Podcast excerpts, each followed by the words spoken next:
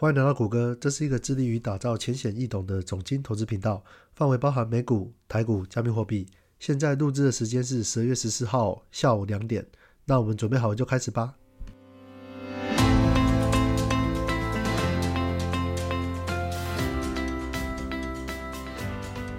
首先我们要分享的主题呢，就是今年度最后一场的费的会议呢，将在美东时间十四号的下午两点。也就是台北时间的十五号的凌晨三点呢，他会公布他的利率决策。那这场会议呢，它会这么的重要呢？不仅仅是它是今年度最后一场会议，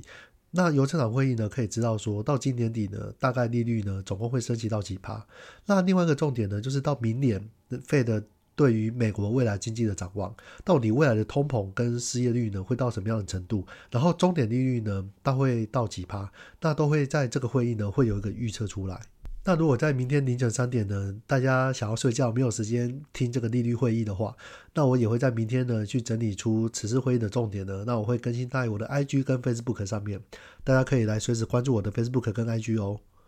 那我们在这个会议之前呢，我们现在会诊一下呢，在过去呢这个月的时间呢，它所公布出来的一个总金的一个数据哦。那我们可以来分析说，诶，或许这一次的费的会议呢，可能它会怎么样走？首先呢，公布的就是十一月份的 PPI 哦，PPI 呢就会所谓的生产者物价指数。那这个指数呢，我们都会把它视为在通膨这个区块呢，它是一个领先的指标，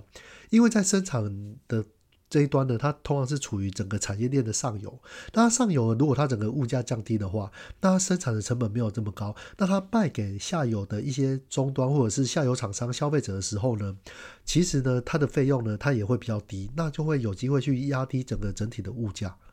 那我们看一下十月份的 PPI 的一个年增率哦，它是到百分之八点二。那你要知道哦，在上个月十月份的时候呢，它这个 PPI 的年增率呢是百分之十点二六。那其实你如果看这个 PPI 的话，其实它是从今年六月的时候呢，它来到最高点到百分之二十二点四三，其实它连续一直下滑哦，下滑到这个月份十一月份的时候呢，将近半年的时间呢，它已经从百分之二十二的这个这么高的年增率呢，它已经下滑到百分之八点二了。那这个数值呢，我们很开心，是在今年六月的时候呢，看到它已经见高了，而且渐渐的趋缓下来。那这个趋缓下来的时间呢，它预计也是需要一段时间呢，才会传导到中下游的部分。那传导到中下游之后呢，那接下来就会进而的去影响到 CPI 跟 PCE 的数值。好，那接下来我们来看一下 CPI 消费者物价指数。那这个 CPI 呢，在昨天的时候它公布了，它公布了一个十一月份的 CPI，它的数值呢是百分之七点一二，比预期的百分之七点三还要低哦。而且它前一个月呢，其实它的数值呢是百分之七点七六。那如果我们来看一下核心的 CPI 呢，它的十一月份的 CPI 是五点九六，那它的前一个月呢是百分之六点三一哦，其实这都有一个很明显的下滑。那如果我们在相比较在十一月底呢公布的一个十月份的 PCE 的话呢，那十月份的 PCE 呢它是百分之六点零二，那比起上个月九月份呢百分之六点二七还要低。那核心的 PCE 呢十月份是百分之四点九八，那上一个月呢是百分之五点一八，也都是双双的降低哦。那当然，在 PCE 的部分呢，更显得重要，因为 PCE 的部分呢，就是代表费的它所关注的一个指标，尤其是核心 PCE 呢，它可能会牵涉到说，终点利率呢，未来可能会到什么样的程度。既然在 CPI 呢跟 PCE 呢都同笼降低并且趋缓的状况之下呢，我们如果去观察费的 Watch 这个数值的话呢，我刚刚有去查一下资料，它在升息两码的几率呢，目前是来到百分之八十三，那三码的几率呢是来到百分之十七，也就是说呢，在这次费的的会议呢，十二月份，它很大的几率呢只会升息两码。另外，我们来看一下克里夫兰联储呢，它预测了，哎。未来的十二月份的 CPI 跟 PC 它的数值大概是一个什么样的状况？如果我们用克里夫兰的一个预测 CPI 来看的话呢，它在十二月份的 CPI 呢，它预测呢它会到百分之七点二七，核心呢是百分之六点二。哎，可是你会发现到，哎，这个十二月份的 CPI 它的预测呢，怎么会比在昨日开出来的十一月份的 CPI 还要高呢？OK，你同时去看一下呢，克里夫兰联储呢，它预测的十一月份的 CPI，它预测的十一月份呢是七点四九，那核心是六点二六。那其实你如果再看克里夫兰它预测的十二月份呢，其实它七点二七呢是比十一月份的预测的七点四九还要低。也就是说呢，克里夫兰呢，他在预测这个 CPI 的时候，他也是每个月在逐月降低中哦。所以我相信这个十一月份的 CPI 开出来之后呢，它的数值呢是比它原本预测的十二月的 CPI 还要低的时候，我相信克里夫兰联储呢，它整个运算的机制呢，它应该会做一个调整。那我们现在来看看喽，关于十一月份跟十二月份的 PCE 的预测。那克里夫兰呢，其实它在十月份在预测 PCE 的时候呢，它的预测数值呢是百分之六点零三，那实际上开出来的数据呢是百分之六点零二，其实它中间呢只差了零点零一帕哦。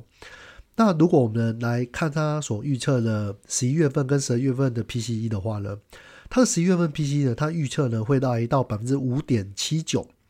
那另外在十二月份呢，它会来到百分之五点五六，你你看它也是逐月在下滑。那在核心的部分呢，十一月它预测是百分之四点八七，那十二月份呢是百分之四点七二，哎，也同样是在逐月的下滑中哦。所以你用这些公布出来的数据呢，跟预测的数据呢，其实你会发现到，其实通膨呢，它早就已经见底了。那现在只是它逐步下滑，那它下滑呢会到什么样程度呢？它下滑的速度呢，是不是有办法非常非常快，让这个通膨可以快速的解决？那进一步呢，让联准会呢可以转向一个鸽派的一个态度？那这个是我们相信呢，在接下来的费的会议呢，是我们观察的一个很重要的重点。那其实我们如果来看一下一个就业的状况哈，其实目前的失业率呢，它还是算是低的。那非农就业呢，其实在上一次开出来的数据呢，也还是维持在一个不错的水准。所以联总会呢，它进一步呢就是担心说会会不会有一个薪资螺旋的状况出来。那这个部分呢，也是我们需要去后续观察的一个重要指标。那明天凌晨呢，它这个重要的费的会议呢，有哪些东西需要我们去关注的？我归纳出可能会有四个点呢，我们需要去关注的。诶，当然了，这些重点的部分呢，我明天呢，等这个费的会议完之后呢，我会做一个整理。只是在会议之前呢，诶，我们先大概整理一下，有哪些项目可能需要去注意的，哪些重点项目呢？诶，可能会影响到未来那个利率的决策上。所以呢，我们先做一个会诊。那第一个要关注呢，诶。重点是它的升息的幅度了。我们现在预料啦，它的升息幅度呢，应该是两码。那会不会呢，在这个费的会议呢，它真的会到两码呢？诶，这是我们第一个关注的重点。那第二个我们要去关注的重点呢，就是利率点阵图哦。它所显示呢，最终的 terminal rate，也就是最终利率呢，大概会到多少？那它的高利率这个部分呢，会持续多久？因为现在啊，市场普遍的认为说呢，费德呢，它对终点利率的预测呢，可能会从百分之四点七五呢，调高到百分之五。那我们如果去比对呢，克里夫兰联储呢，它的一个预测吼，在十二月份的 PCE 呢，它的预测是核心的 PCE 呢是百分之四点七二。那如果呢，终点利率呢，它把它调高到百分之四点七五，或是到百分之五之间呢？其实呢，这是蛮符合说，我们这个终点利率呢，通常会比核心的 PCE 的年增率呢还要再高出一点，所以市场这样子认为呢，其实这个是很正常的。那如果呢，在明天的会议呢，它预测最后的终点利率呢，可能会来到百分之五点二五。也就是说，它会超越了这个百分之五趴了，而且可能也会预测说到二零二三年呢，它都不会降息的话，就表示说费的这边他们在预测未来的通膨呢要减缓，可能并不是想象中的这么的乐观。所以，如果你发现到它的终点利率大于五趴的时候呢，其实这个就是一个费的呢，它比较鹰派的一个态度。那这个时候的股市呢，可能会有一个比较大的震荡哦。好，那另外一个重点呢，就是要去观察说费的它对于未来的经济成长率、失业率或者是通膨率的一个最新预测，这也是十二月份这个会议的重要项目哦。因为十二月份呢，因为这是今年底最后一个会议了，所以他会去预测明年的一个经济成长的状况跟失业、通膨的一个状况哦。那可能呢也会预示说，哎，经济呢可能会更加的痛苦。那美国银行呢，它也预测费德呢，它可能会下修二零二三年到二零二五年的一个预估的成长率吼，但也是有可能会上修失业率及通膨率的预测，所以在这个部分呢，就要特别的注意。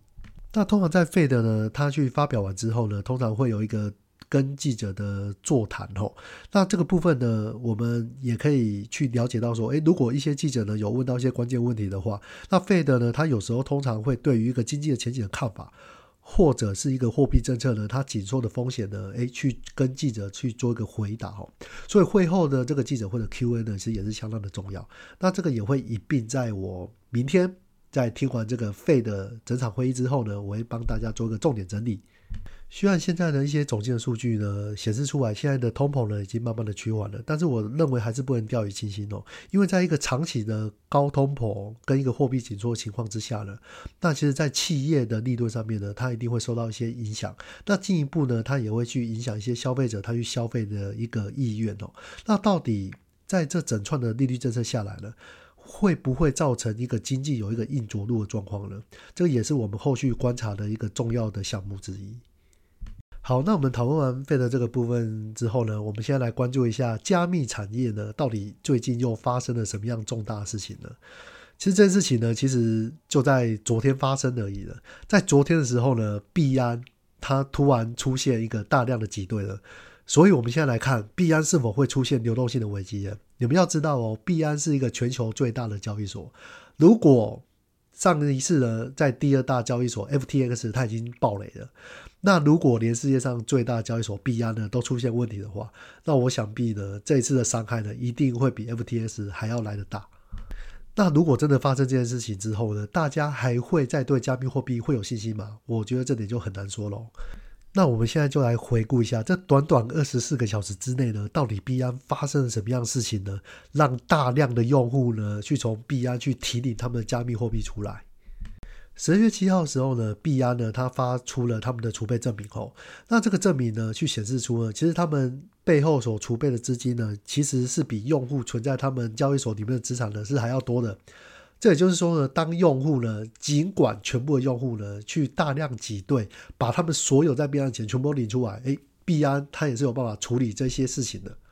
因为我本身币安的交易所储备呢，就是超越百分之一百。也就是说呢，你们百分之百把用户的钱全部领光，我也都可以应付得来。哎，币安呢，他发出了这个储备证明呢，就是要证明这件事情的。但是他发出来这个声明之后呢，就被某些人批评说了：哎，你这个审计单位，这又不是官方的，而且这个审计单位呢，去审计完你们的东西之后呢，他并没有做出保证的结论啊。所以在市场上呢，就有人在开始怀疑说：哎，你这个储备证明呢，到底是不是真的？那其实，在币圈呢，经历过 FTX 的暴雷事件之后呢，其实你要找到一个审计的单位呢，重量级的审计单位，他要来去审视这些交易所的资产的时候呢，其实他们自己也是非常的谨慎哦，因为交易所呢，这种加密货币的产业是一个新兴的产业呢，在与过去的传统金融是截然不同的一个东西，所以当一个审计单位他要进来去审核。你这个资产完全没有任何问题，并且要保证的时候呢，其实他们也是背负相当的压力哈。所以你会看到有一些交易所呢，他在找这些审计单位的时候，其实他不是这么的好好找。在传统金融呢，他要找到这些审计单位是很容易的一件事情的，但是在加密的产业呢，其实在审计这一块呢，它相对来说是比较困难的。所以币安呢，它受到这样子的指控跟批评呢，其实也是有一些原因的啦。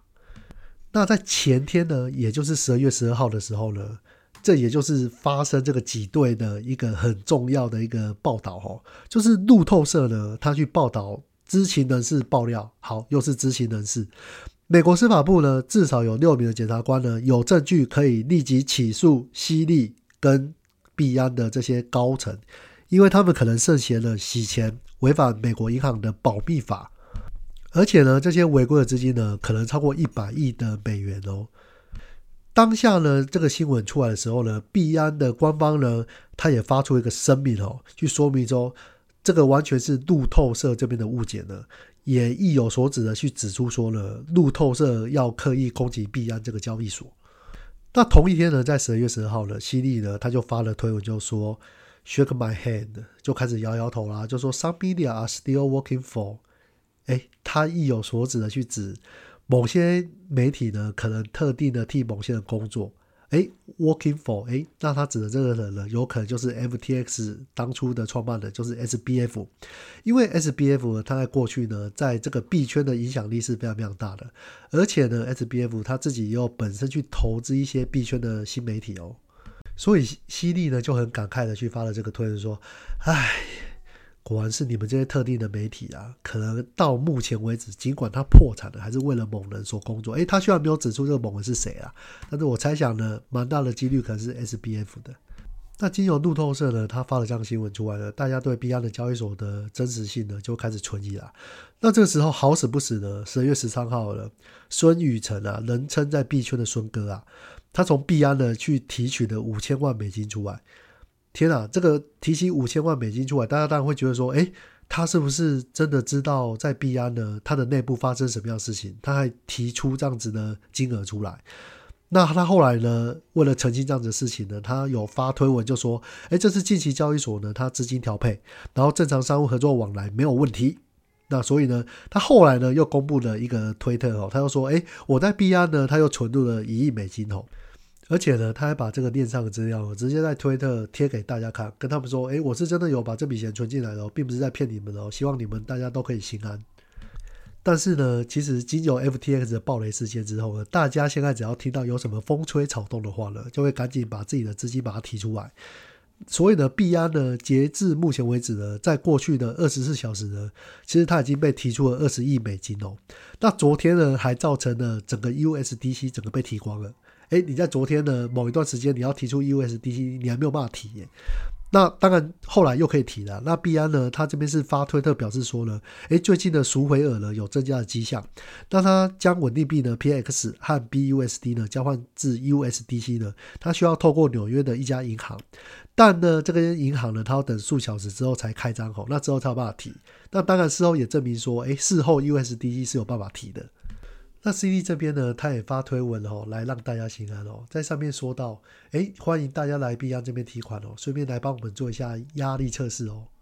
所以到截至目前为止呢，在币安上面的提款呢，看起来是没有什么样的问题的。但是从事件发生到现在呢，其实还不到两天的时间哦，所以这个部分呢，我们也要关注后续的状况。那当然，我这个人当然比较怕死一点啊，在我昨天呢。听到这个消息之后，因为其实我本身呢有加入很多加密货币的赖群组，那其实有一些及时的消息的话，大家都会在赖群组上面传。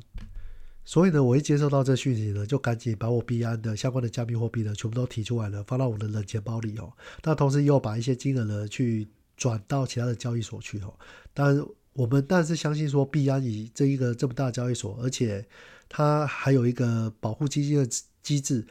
并且有储备证明的，我们相信呢。币安它要倒下几率，它应该是非常非常低的。但是呢，为了保险起见，毕竟在币圈嘛，没有大到不能倒的公司。我一直要在强调这一点，没有大到不能倒的公司。所以呢，保险起见呢，我还是赶紧把钱呢全部都提出来了。那等这阵子的一个风头过后呢，诶，我可能会再慢慢把钱呢再放回去币安。好，那我们今天 podcast 就分享到这边喽。那欢迎大家加入我的粉丝团 Mr New Rich，而且也可以追踪我的 IG 哦。这粉丝团的跟 IG 呢，都会不定时分享一些总金投资、台美股、加密货币产业的一个讯息哦。那如果呢，你们有想听的主题呢，你们也可以在 Facebook 上面呢直接私信给我，跟我说你们想听的主题有哪一些，或许呢，我就可以花一些时间呢来制作这一类的主题哦。如果你们喜欢今天的内容呢，请欢迎留下五星好评哦，并且留下你们宝贵的留言，那这些留言我都会看哦。谢谢大家，拜拜。